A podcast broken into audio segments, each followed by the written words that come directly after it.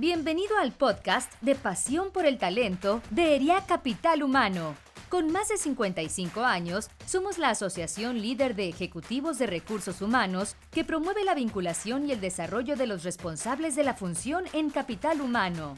En nuestro podcast podrás escuchar contenido de alto impacto y gran valor en temas como entendimiento de negocio, talento y cultura, sentido humano y tecnología.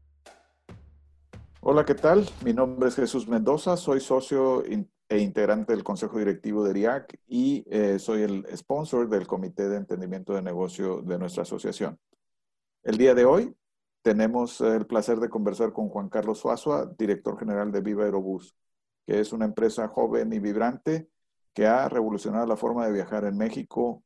Eh, Juan Carlos fue reconocido por la revista Expansión como una de las jóvenes promesas menores de 30 años y junto con su equipo ha logrado establecer un modelo de operación exitoso enfocado en el estricto control de los costos y en la búsqueda de nuevos mercados. Gracias por aceptar nuestra invitación, eh, Juan Carlos. Y antes de entrar al tema, me voy a permitir recordar, eh, hace un par de años estuviste eh, con nosotros, nos acompañaste en una junta mensual donde precisamente nos compartiste el tema construyendo un modelo de bajo costo con enfoque al cliente. En este sentido, con, este tema, eh, compártenos qué ha pasado desde entonces, primero pues en, Viva Aerobús y, y, también con Juan Carlos. ¿Qué nos puedes decir? Gracias, primero que nada, gracias Jesús por la invitación y un saludo a toda la comunidad de IAC. Un placer estar otra vez por acá, aunque en esta ocasión nos tocó hacerlo de forma digital efectivamente recuerdo eh, eh, eh, el evento que me hicieron el honor de invitarme, en, ahí lo hicieron en, en, el, en, en Monterrey, en, este lugar que está arriba, ¿cómo se llama? Club Industrial. Club Industrial, ¿cómo no? ¿Cómo no? Ahí tuvimos un desayuno muy ameno. Bueno, hace dos años que nos vimos y bueno, pues ¿qué ha pasado con el negocio? Pues el negocio creció un 25% cada año. Este, somos un negocio en crecimiento. Eso fue por ahí, nos vimos en 2017, 2018, 2019, creció un 25%, en, en ingresos como un 30%. Sumamos a lo mejor poquito más de 600 colaboradores a la familia Gente Viva. Eh, abrimos la quinta base de operaciones, eh, iniciamos la primera base en Monterrey, luego abrimos Guadalajara, Ciudad de México, Cancún y Tijuana, la abrimos en el 2000, finales de 2018. Y bueno, el año pasado cerramos poquito más del 21 21% del mercado nacional, ¿no? Este, y por supuesto ofreciendo, continuamos con la firme promesa de ofrecer los precios más bajos del mercado, ¿no? Este, eso en la parte del negocio, en la parte personal, pues llegué al, cuarto piso, cumplí 40 años el año pasado y, bueno, pues con muchos retos como profesionista, en lo personal, en, lo familiar, eh, eh, con mi señora y mis hijos, este, pues pasándola muy bien. Oye, se, se, ve que has tenido pues un avance tremendo en el negocio, en lo, personal también, me imagino estás igual. Este, se dice fácil eso que dices, crecimientos doble dígito a esos niveles. No es fácil en, un negocio tan competido como es eh, la aviación. Este, me imagino que están haciendo cosas muy, muy bien. Eh, sí, eh, te pidiera que si tuvieras la oportunidad de, de pudieras de comenzar otra vez, regresarte ese par de años, eh, ¿qué harías diferente? Bueno, pues claramente, eh, sabiendo, obviamente la pregunta es si sabiendo lo que pasó o, no sabiendo lo que pasó con esta pandemia, ¿no? Eh, claramente creo que el modelo de, de, ultra bajo costo que, que, tenemos, estoy convencido en él y soy un firme creyente que el modelo funciona, ha funcionado en muchas partes del mundo, aquí lo venimos a, a tropicalizar. probablemente pudimos, pudimos todavía haber hecho, a pesar de que hemos, eh, eh, desde el 2014 a la fecha, enfocamos el negocio aún más eh, en nuestros clientes, pudimos haber hecho todavía muchas cosas más por ellos, ¿verdad? Sobre todo en la parte digital. y bueno, con nuestros colaboradores, obviamente esta pandemia nos ha dado un, una probadita de lo que es trabajar a distancia. Este, todas las empresas de alguna forma ya estábamos de alguna forma preparadas para trabajar en home office. Viva, ya llevamos tres años trabajando un día y medio a la semana. Pero claramente irte de un día y medio a la semana a cinco días a la semana, pues no, no, probablemente no todo el mundo está preparado a la noche a la mañana. Entonces, claramente a lo mejor hubiéramos trabajado mucho más en la colaboración a distancia para, para haber estado un poco más preparados. Pero bueno, al final los retos vienen como son, ¿no? Ok, muy bien. ¿Y, y cómo te ha salido esa, esa colaboración a distancia? ¿Ha afectado tu, tu, productividad, tu rentabilidad, tu negocio de alguna manera? Pues ya son cinco meses y medio. Todo el equipo, eh, llama el staff, eh, eh, está, está, a distancia. Algunos cuantos colaboradores sí venimos a las oficinas en las dos bases, en México y en Monterrey. ¿Por qué? Porque tenemos a, a una gran cantidad de personal eh, compañeras y compañeros que sí están trabajando, que son todo el personal de línea, nuestros pilotos de, tripulaciones. Entonces, a ver, la parte administrativa sí, al principio sí hubo algunas problemáticas como en todo, de que no tengan un espacio, no tengan el ancho de banda suficiente, etcétera. Pero creemos que ya teníamos parte de la disciplina ahí, eh, eh, Jesús, este, ya, ya, ya, se trabajaba con un día y medio. por supuesto que la tecnología ha sido fundamental, utilizando tecnología como esta que usamos el día de hoy, muchas más videoconferencias que lo que hacíamos antes. Eh, y bueno, pues a lo mejor el principal reto es la interacción humana y muchas de las reuniones en equipo que teníamos antes, pues ahorita las estamos haciendo de forma virtual y ahí es donde está gran parte del reto. Pero lo que, lo que sí estamos convencidos es que vamos a regresar el día de mañana a trabajar con un fuerte componente home office. La nueva realidad en viva va a ser al menos con tres días a la semana eh, eh, en casa. Entonces sí estamos, sí estamos planeando un, un, cambio importante una vez que ya se permita regresar a las oficinas, inclusive sin, sin su sana distancia, ¿no? Muy bien. Y eso es en el impacto en la gente. ¿Y, y en el negocio ¿se, ¿se, notó algún impacto en términos del modelo de negocio que tienes? Bueno, el tema, el tema de trabajo y colaboración y productividad, digamos que la tecnología nos ha permitido eh, llevarla a cabo. Por supuesto que el impacto en el negocio fue tremendo. Digo, la industria de la aviación eh, eh, eh es tema público, tanto como la industria del turismo y muchas otras industrias fueron de las más impactadas y eso le impactó muy fuerte eh, a la demanda del negocio, ¿no? Pero desde el punto de vista de, de, la colaboración de los que trabajamos en esta empresa, por fortuna no, no tuvo un impacto. Este, a lo mejor las primeras semanas sí era, eh, eh, pues como que acostumbrarte a tener las, eh, las videoconferencias. Anteriormente era más común tener conferencias sin video. Ahorita como pasa, pasa mucho tiempo sin ver a alguien, creo que sí es muy importante verlo cara a cara. Y pues es lo que la gente se acostumbra y, y puede, puede trabajar eh, de esta forma, ¿no? Ok, mira qué interesante. Este, y en el término de, de la, la, interacción o los comportamientos en general de los empleados, eh, no nada más eh, para contigo, o sino entre ellos mismos, ¿has notado algún, algún cambio, alguna modificación o tienes expectativa de que algo cambie? A ver, en sí, en sí el, el, el modelo de bajo costo eh, eh, no cambia, eh, al contrario, ahorita es cuando más lo necesitamos y, y, el enfoque en los costos de nuestra gente es aún más necesario, sobre todo en una crisis tan, tan dura como la que hoy vivimos. Uh -huh. este, obviamente, el comportamiento importante es sabernos adaptar a esta, esta, nueva realidad y cómo trabajar a distancia desde casa, no perder la agilidad en la toma de decisiones y, y, bueno, seguirnos, seguirnos comportando como si fuera el día uno, ¿no? Es decir, como eh, eh, eh, como estuviéramos iniciando el negocio con esa agilidad de la toma de decisiones, este, eh, ya que en tiempos como los que hoy vivimos no hay mucho tiempo para planear y digamos que tienes que estar ejecutando de forma muy rápida, eh, dado los cambios tan abruptos en la demanda, ¿no? Y, y, este, la pandemia ha provocado una serie de paradigmas en, en los clientes, este, en, en general, eh, ¿Has notado algún cambio o alguna situación de parte de los clientes con respecto a Viva Aerobús o a viajar en avión? O, eh, ¿Y ustedes cómo se están adaptando?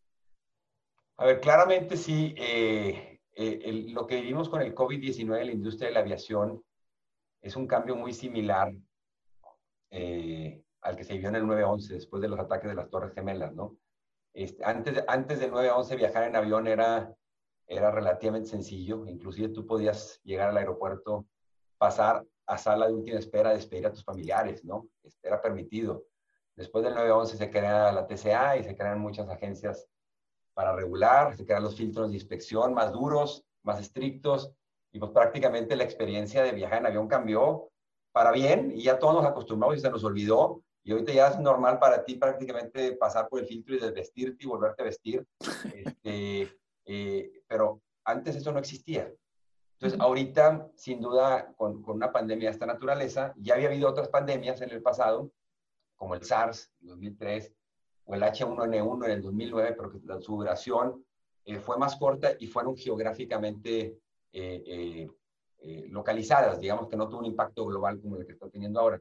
Entonces, ahora sí hay mucho más miedo al viajar, sobre todo en los meses de abril y mayo, es donde más lo sentimos a nuestros clientes también, pues porque eh, eh, había tanta desinformación y la gente no sabía realmente eh, qué poder hacer y qué no. Si te pones a pensar, en México estamos ahorita en el pico de la pandemia, en el verano, y hacemos muchas más cosas de las que hacíamos en abril y mayo cuando había unos cuantos casos en los hospitales, ¿no?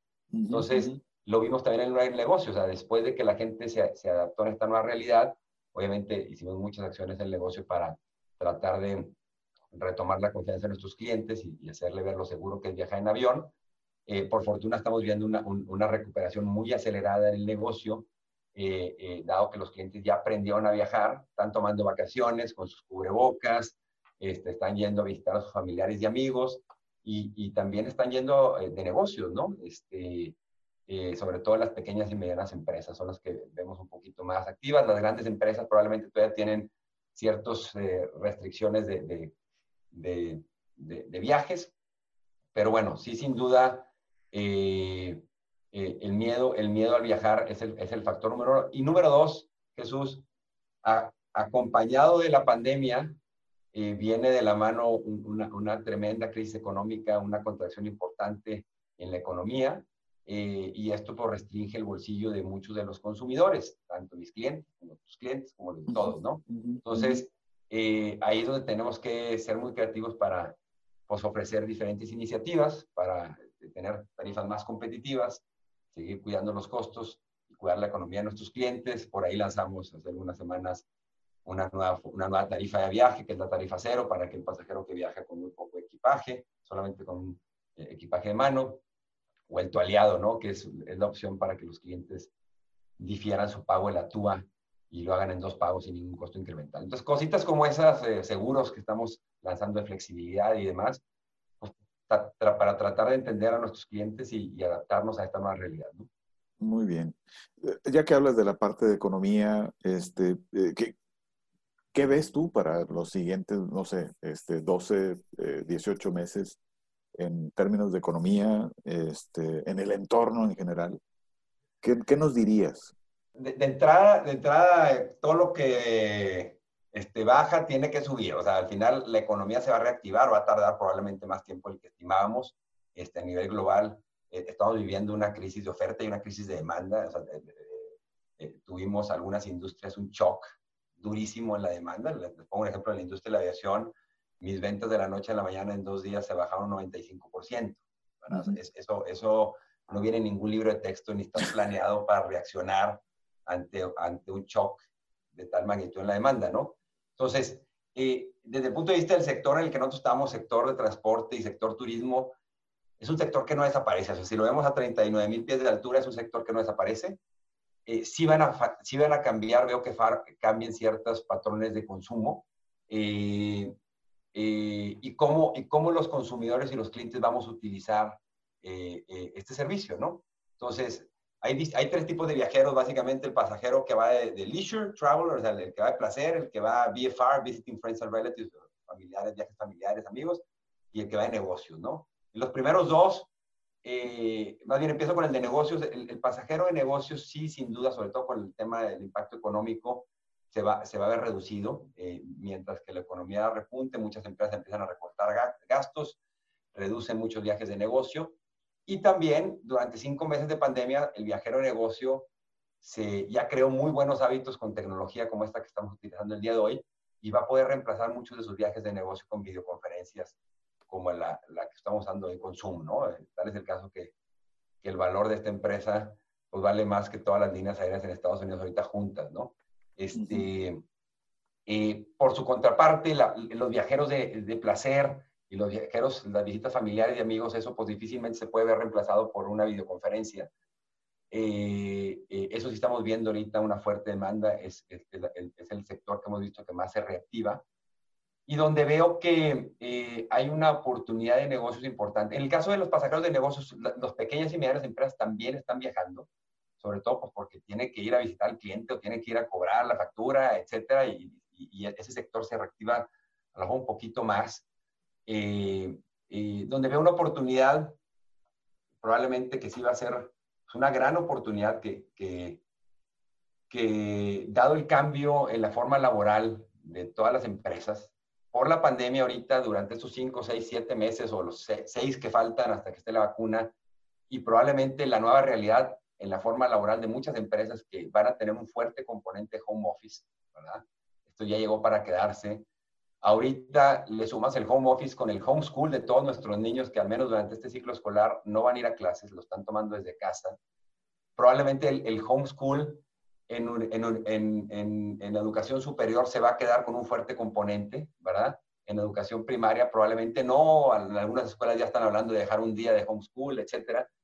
Pero cuando sumas estos dos, pues, pues, no necesariamente tienes que hacer tu home office desde tu home, ¿verdad? Entonces lo que estamos viendo ahorita es que muchos clientes, sobre todo en los últimos dos meses y ahorita el mes de septiembre, muchos de nuestros clientes están tomando vuelos aéreos para tomar su home office de otros lugares. Entonces, eh, convierten su home office en su, en su beach home o se van con, a la casa del familiar que vive en la playa o en Ciudad de México, etcétera, eh, o en otra ciudad, un par de semanas y trabajan a distancia, ¿no? Entonces, eso hace, eso ocasiona que haya muchas oportunidades de, anteriormente te pones a pensar cuándo viajabas con la familia, pues solamente en los tres periodos vacacionales del año, en verano, en invierno, en Semana Santa, y en cinco puentes el año, ¿no? Pues ahorita prácticamente la gente se puede tomar 52 puentes en el año en temporada baja, se puede ir 5 o 6 días a trabajar a distancia con la familia, etcétera, y, la productividad se mantiene, ¿no? Entonces es algo que lo estamos viendo eh, muy presente y, y, sí lo vemos como una oportunidad, ¿no? O sea, tú hablas de flexibilidad, de que ahora, de que ahora se, se tiene un esquema laboral más flexible y, y, lo ves yendo hacia adelante de esa misma manera. Eh, coexistiendo con, con, lo que vaya saliendo y que eso te va a ayudar a, a tener un mejor desempeño. Interesante. Este, me imagino que con este cisne negro que nos, que nos topamos, este, eh, tuviste que tomar decisiones. Si, si tú me hablaras de la decisión más difícil e importante que tuviste que tomar en este, a raíz de, este, de esta pandemia, eh, ¿cuál sería? Yo creo que eh, tuvimos la fortuna, Jesús, que en Latinoamérica el COVID pues fue la última región del mundo donde nos impactó. Entonces tuvimos al menos unos seis, siete semanas que vimos cómo estaba impactando las diferentes industrias en Asia, en Europa, etc. Entonces tuvimos un poquito más de antelación para prevenirnos. Yo creo que lo más importante que hicimos en Viva eh, dado que sabíamos que venía una fuerte caída en las ventas, no sabíamos que de esa dimensión, no sabíamos que el 95% se iba a caer al día siguiente, fue tomar la decisión de la gente.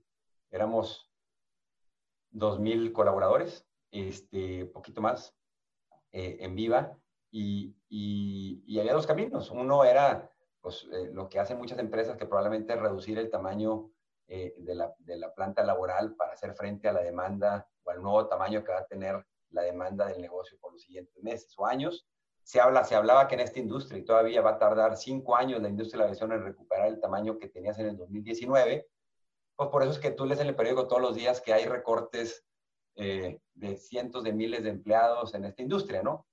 Nosotros tomamos una, una actitud un poco diferente. Eh, número, número uno, nos reunimos con nuestra gente, hablamos de frente, dijimos, viene un problema, ya estamos viendo caída gradual en la, en la demanda. Eh, y cree, pero somos optimistas que si hacemos las cosas bien, nos vamos a recuperar muy rápido. ¿Cuándo? No sabemos, porque no controlamos ni cuándo está la vacuna, ni cuándo está el antiviral, etcétera, pero sabemos que como con el modelo de ultra bajo costo que tenemos, tenemos una mayor probabilidad de recuperarnos más rápido, porque lo hicimos en el 2009, cuando tuvimos la experiencia de la crisis del H1N1, este, ahí duró un par de meses, porque la pandemia se declaró en abril, en agosto se anunció el Tamiflu, y para eh, octubre ya estamos recuperados al 100%, ¿no? Entonces, la decisión más importante que tomamos fue apoyarnos eh, todos los colaboradores, todo el mundo hicimos un esfuerzo importante, aportamos el 50% de nuestros salarios toda la gente, los directivos el 75%, por tiempo indefinido. Porque dijimos, queremos preservar el 100% de las plazas laborales, ¿verdad? Independientemente de los esfuerzos que tiene que hacer la empresa con todos sus proveedores cuando se cae la venta de esa magnitud. Todos los colaboradores hicimos ese esfuerzo.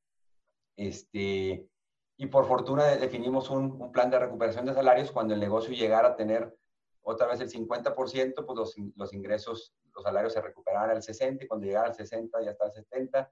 Y por fortuna ya estamos a la mitad de esa recuperación. Estoy muy optimista de ya pronto estar al 80%.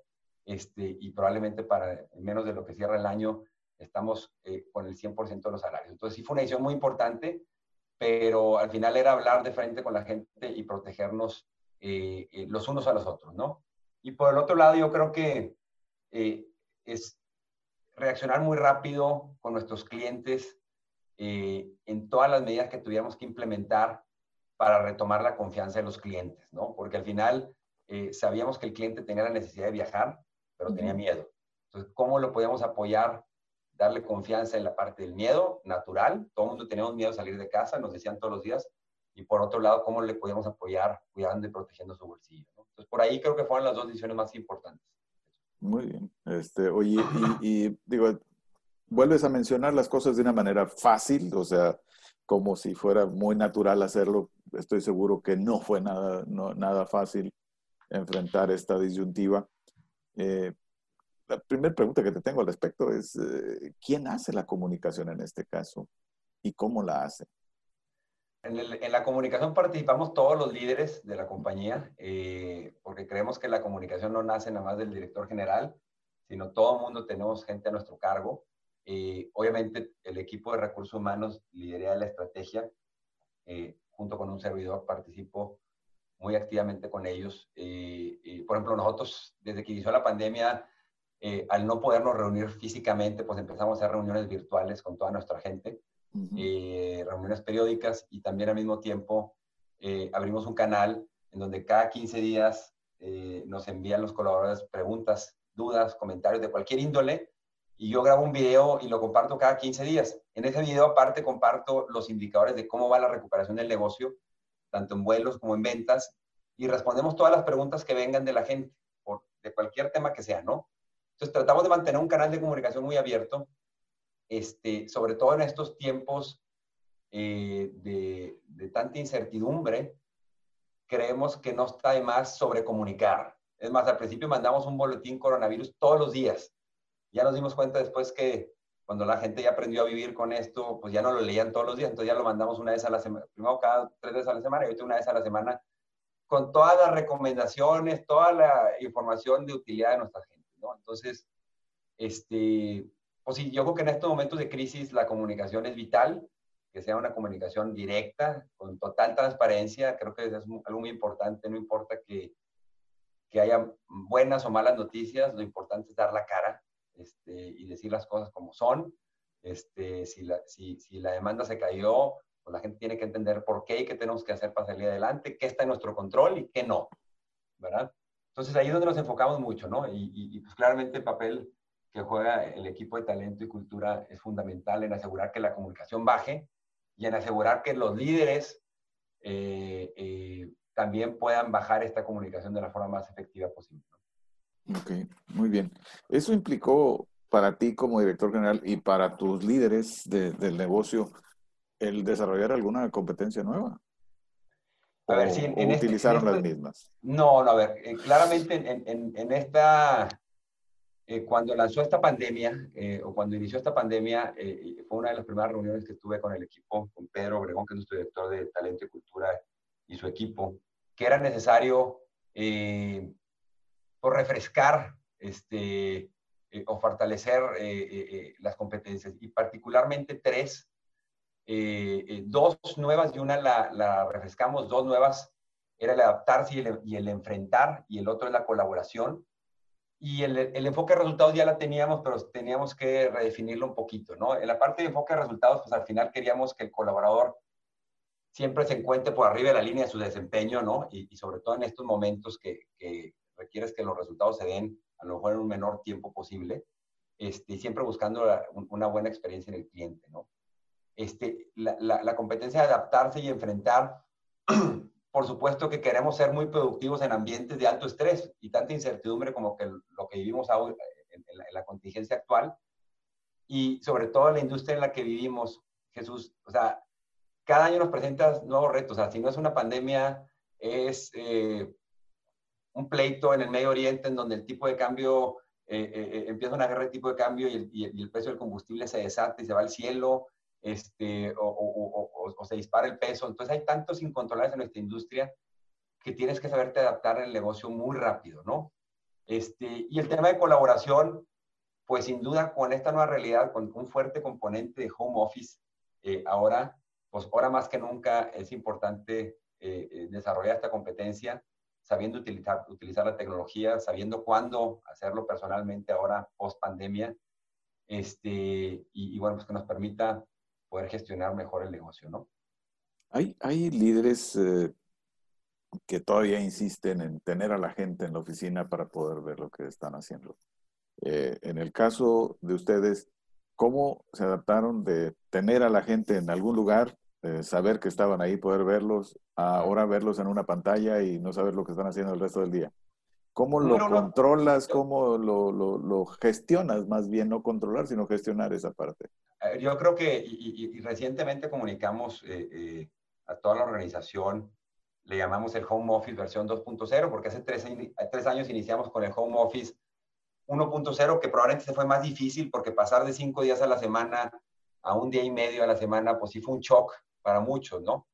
Eh, ya después de que vimos los resultados que la gente valoró, eh, que esos días que trabajan desde casa eran mucho más productivos, este, pues tenían mejorada la calidad de vida, etcétera.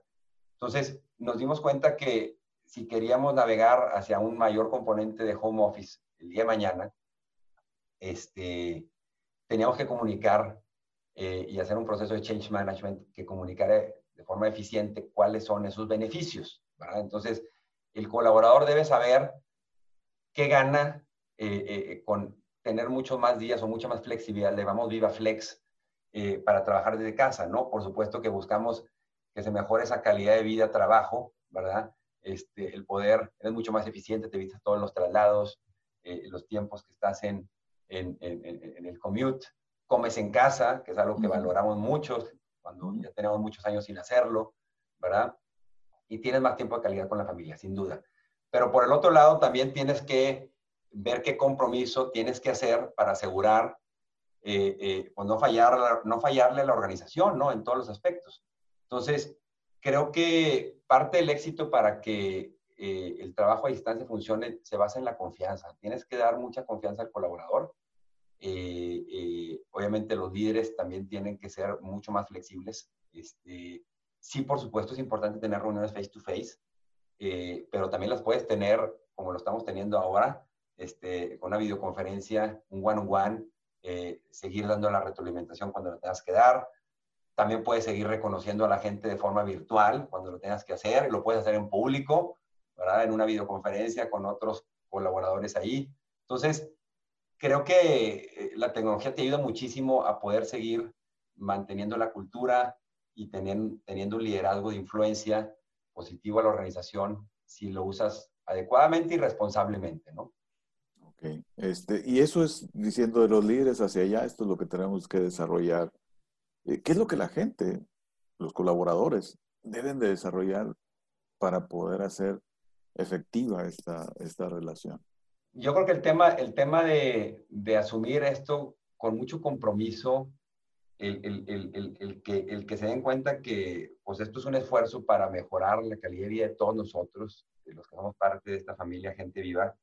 Eh, eh, número uno, cada uno de los que tomamos esta prestación, porque al final lo vemos como una prestación, si lo vemos de, vista puro, este, pues tenemos que tomarlo con mucha responsabilidad, ¿no? Entonces, el colaborador, por supuesto, que tiene que ser eh, igual de eficiente como cuando trabajaba en, en, en, sitio, ¿verdad? Este, inclusive puede ser un poco más porque pierde menos tiempo en muchas otras cosas, eh, llevar la comunicación con su jefe de forma periódica y por supuesto en todos los proyectos que participas interdisciplinarios, donde estás con otras áreas del negocio, etcétera, pues seguir con esas tareas, ¿no? O sea, sí el tema de comunicación puede ser un challenge, pero al final, si confías en la gente eh, y tienen, tienen claro desde el inicio el por qué buscamos esto, creo que es lo más importante, o sea, que, que el cambio no sea de la noche a la mañana y decir, porque pues no nos deja el gobierno hacerlo ahorita y tenemos que trabajar a distancia y, y es lo que nos toca, sino que, eh, que, que sepan el por qué lo hacemos y por qué nos queremos quedar con un modo mucho más híbrido, mucho más, con un componente más fuerte basado en casa. Creo que eso tiene un poder muy importante, eh, eh, el que todos conozcan los beneficios, este, los valoren y digan, esto lo quiero cuidar, porque si lo hacemos bien, probablemente el día de mañana a lo mejor trabajamos los cinco días desde casa y nos quitamos un montonal de gastos de oficina. Te explico. Este, no, no sabemos si eso va a llegar en un año, pero es probable que el día de mañana a lo mejor vayas una sola vez a la semana. La, ahorita vamos a terminar, vamos a iniciar con dos días a la semana yendo a la oficina, tres en casa, ¿no?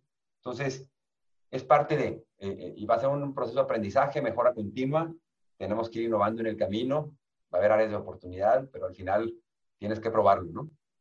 Muy bien. vamos a decir, en la anterior normalidad o realidad, eh, tenías una manera de desarrollar líderes y quiero que me platiques un poquito cómo era.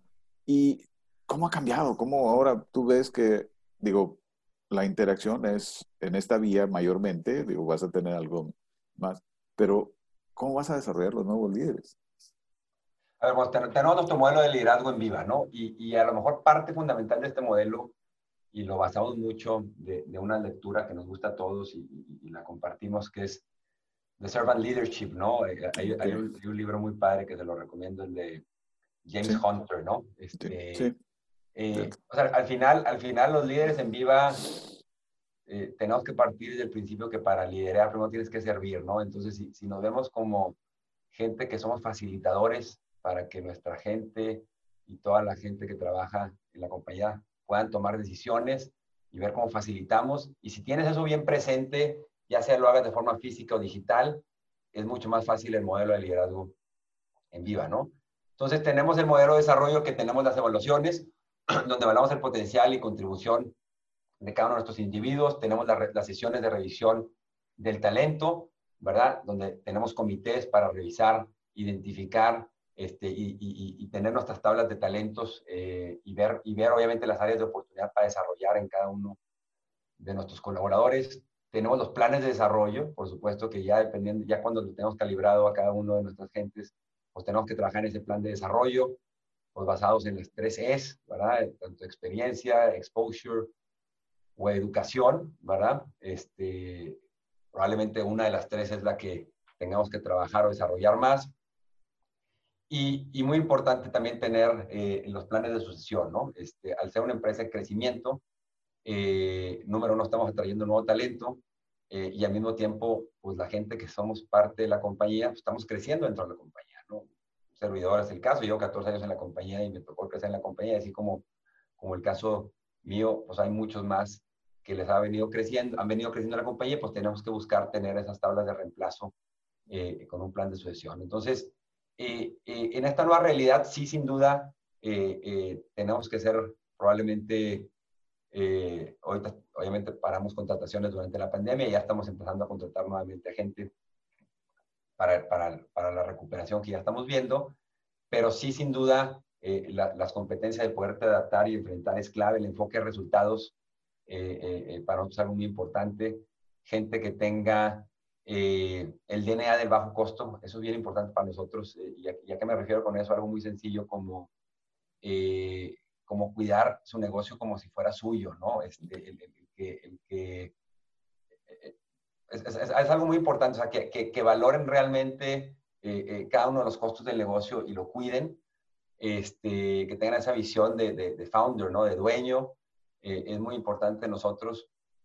Y, ¿qué más, Jesús? Pues a lo mejor también te diría que, que, que tengas también un poquito de, de siempre esa inquietud de tu lado izquierdo del cerebro de ver qué cositas podemos cambiar, e-, ese, ese chip de innovador. Eh, inquietud. Eh, eh, innovar no significa crear algo nuevo, muchas veces simplemente modificar un proceso o algo existente, pero mientras que tengas ese, ese, gusanín, ese gusanito eh, siempre constante, pues te ayuda a, despertar esa inquietud y por supuesto en la organización tienes que tener eh, eh, la base para permitir ese, tipo de pensamiento y desarrollar a que la gente se anime a proponer y a querer eh, hacer estos pequeños cambios, ¿no?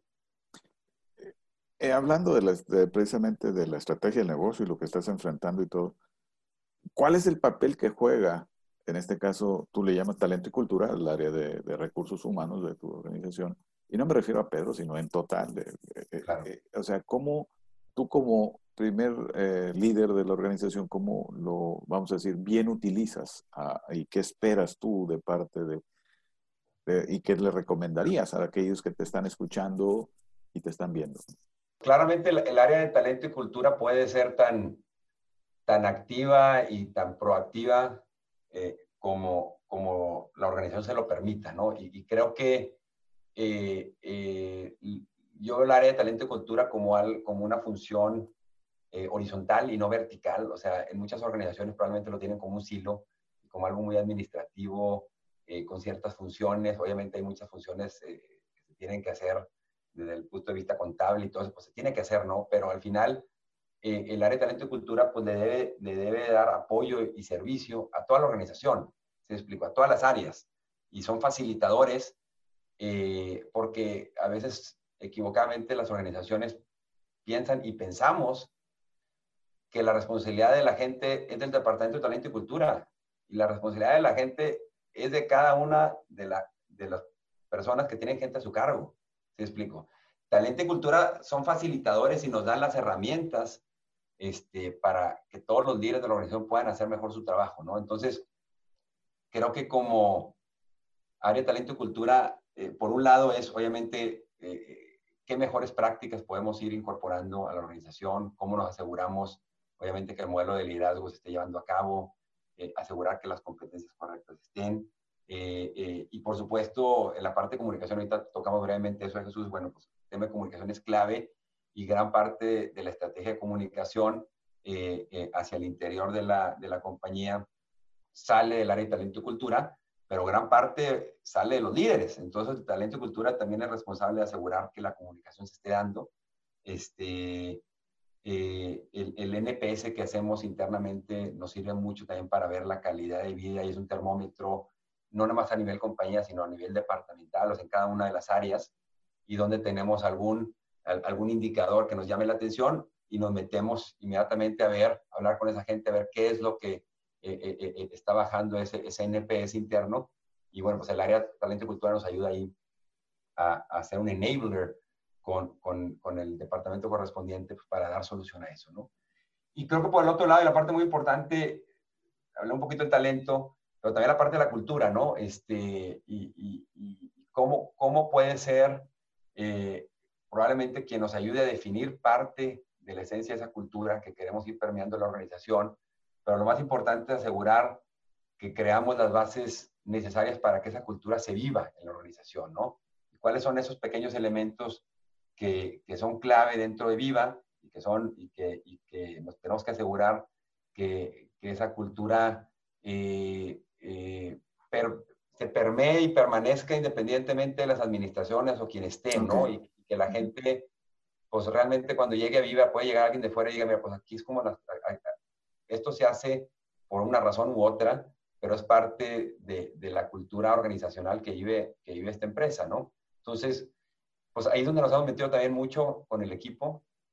Y sí, al final tiene que ser un, un, área 100% de servicio, apoyando a todos los demás departamentos, muy pegado a la operación, este, sobre todo a la, parte operativa, a la parte comercial, y tiene que estar apoyando eh, eh, a todos estos decision makers, asegurar que tengan el mejor talento y sobre todo cuando estás creciendo al 25% anual, te podrás imaginar, con aparte de la rotación natural que tiene el negocio, que no es alta, pues te tienes que asegurar estar eh, atrayendo al mejor talento, filtrando al mejor talento y al que tienes reteniéndolo y, asegurar que lo estés desarrollando correctamente. Ok. ahorita que mencionaste NPS, ¿te, ¿te, refieres a Net Promoter Score? Sí, hacemos el Net Promoter Score para nuestros clientes eh, eso lo hacemos con el departamento de servicio al cliente, etcétera, y también lo hacemos con nuestros colaboradores, ¿verdad? Entonces, al final, no nada más nos interesa la pregunta de recomendaré a Viva para que familiares o amigos tuyos trabajen aquí? O sea, esa pregunta te da al final el NPS, pero son todas las preguntas que hace la encuesta para saber esa calidad de vida eh, y qué es lo que valoran y qué no, y qué es lo que áreas de mejora. Entonces, es algo que encuestamos seguido a nuestros colaboradores y en base a eso nos permitimos tomar decisiones, ¿no? Juan Carlos, ¿qué te hace sentir el mayor orgullo de Viva Aerobús? El mayor orgullo de Viva Aerobús. Bueno, número uno, ver, eh, ver viajar a un pasajero por primera vez. Este, y yo que viajo seguido, viajo cada semana, y ver que un pasajero viaje por primera vez, que, luego lo te das cuenta que es un pasajero first time traveler, este, es algo de, que te da infinitamente todo el orgullo del mundo, porque si algo hicimos bien, eh, eh, eh, le estamos permitiendo a alguien viajar por primera vez y esto, sin duda, para nosotros es clave, ¿no? Dos, ver compañeros crecer en la organización también me da mucho gusto. O sea, obviamente cuando estás creciendo al 25% anual, pues sin duda se crean oportunidades de crecimiento y, el que la gente crezca dentro de la organización es lo más padre que hay, ¿no? Yo, yo soy un ejemplo de ello y, y, no, y no me da más orgullo que ver eso. Este, y creo que es un, es un círculo virtuoso cuando se está dando muchas promociones dentro de una empresa, porque no solo, no solo es, es, un reconocimiento a, a la persona, pero también es una motivación a los demás, ¿no? De que sí se puede y, ves cómo la gente pues, está creciendo. Muy bien. Y, a lo mejor para complementar el, el, el, orgullo, tenemos una, eh, dentro, dentro de nuestra, cuando definimos hace 6, 7 años nuestros valores, misión, visión, definimos nuestro propósito, ¿verdad? El, el, el, why, el, por qué hacemos lo que hacemos. Y, y, la industria en la que estamos, Jesús, es una industria que, que la contribución que tenemos a, a, a, la sociedad y a quienes usan el servicio tiene un fin y un impacto muy positivo. Probablemente a diferencia de otras industrias que a lo mejor el, resultado final no es tan positivo, ¿verdad? En nuestro caso, ese propósito eh, lo definimos porque queremos que la gente se divierta, haga negocios y se reúna con sus familiares y seres queridos, aprovechando la reducción del costo del transporte aéreo. Entonces, al final eso es algo muy motivante, que da orgullo de venir a trabajar a esta compañía, porque al final sabes que eh, al final de tus ocho horas o muchas horas que le metes al día de trabajo, dices, bueno, pues estamos contribuyendo con algo muy positivo a la sociedad, a la comunidad, a nuestro país. Muy bien. Para cerrar, ¿qué le recomendarías? Me imagino que tiene relación con otras empresas y te, hablan de sus recursos humanos y tú tienes tu área de talento, cultura o gente, el área de gente, ¿qué recomendaciones les harías o nos harías en la función de recursos humanos que debamos de empezar a hacer más y qué deberíamos de hacer menos? Número uno, yo creo, quitemos la burocracia administrativa. este, pongamos a pensar cuánto tiempo pasan los colaboradores de las empresas haciendo tareas administrativas, muchas de ellas de recursos humanos, ¿verdad? Que agregan cero valor al negocio. Desde llenar un formato de vacaciones, llenar un formato de control de gastos, ya formatos y formatos y formatos y burocracia que a veces los mismos directores generales somos los responsables de haberlos puestos por una sobre reaccionamos en algo, nos enojamos en un momento y pongan y creas un proceso que no hace sentido. Entonces, algo que creemos, estamos convencidos en Viva y, y Pedro y el equipo lo han venido trabajando eh, eh, ya durante varios años, es, le llamamos el simplifying, ¿no? El, simplificar, quitarle tiempo perdido a nuestra gente para que tengan más tiempo enfocarlo en tareas de calidad. Entonces, por ejemplo, y mucho de eso basa en la confianza, ¿verdad? El tema de las vacaciones, que si tienes seis días, que si tienes siete días, que si tienes ocho días, ya estás ya de vacaciones, el formato. Aquí decidimos quitar los formatos y decidimos quitar los días. Te puedes tomar los días que quieras, nomás practícalo con tu jefe y da los resultados. Y no tienes que ir con recursos humanos a decir que te sobran cinco días y tres días y demás. Pero al final del año nosotros te tomes o no tus días, nosotros limpiamos el pasivo, la web. Vámonos. ¿Te explico? Este, igual en, el formato de control de gastos, en muchas cositas, eh, la burocracia administrativa alenta a las empresas y alenta la toma de decisiones. Entonces yo creo que eso, si nos comportamos las empresas medianas y grandes como un startup, ¿verdad? Donde no existe eso, que es muy ágil la toma de decisiones, y les haces, a cada colaborador le haces una cancha más grande, en su toma de decisiones se basa más en confianza y tienen mucho más tiempo de calidad y confianza de tomar decisiones, ¿no? Entonces, eso, eso soy, soy un fiel creyente que eso da resultados, ¿no? Muy bien. Para cerrar, nomás dinos en, con dos palabras, ¿cuál ha sido tu mayor aprendizaje eh, siendo el CEO para Viva Aerobús? ¿En la pandemia o...? En general, en general. tu carrera. Ajá. Híjole, a ver, yo que el mayor aprendizaje, y probablemente lo reconozco y lo he hecho muchas, pública, muchas públicamente, por muchos años olvidamos al cliente, nos enfocamos tanto en el costo y nos fanatizamos que olvidamos poner al cliente en el centro de las decisiones. Dimos un giro 180 grados en 2014. Entonces, eh, si realmente pones al cliente en el centro de las decisiones y cuidas a tus colaboradores, eh, las cosas se dan. Entonces, va una de la otra. Este, ese yo que ha sido el gran aprendizaje y, y donde hemos venido trabajando muchísimo.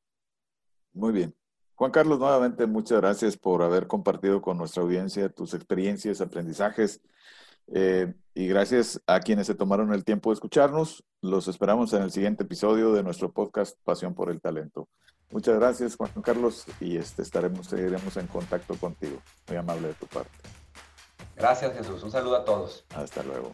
Gracias por habernos escuchado. Te invitamos a seguir nuestro podcast en Spotify, Apple Podcast y Google Podcast. También puedes seguirnos en nuestras redes sociales. Encuéntranos como ERIAC Capital Humano te esperamos en el siguiente episodio de Pasión por el Talento.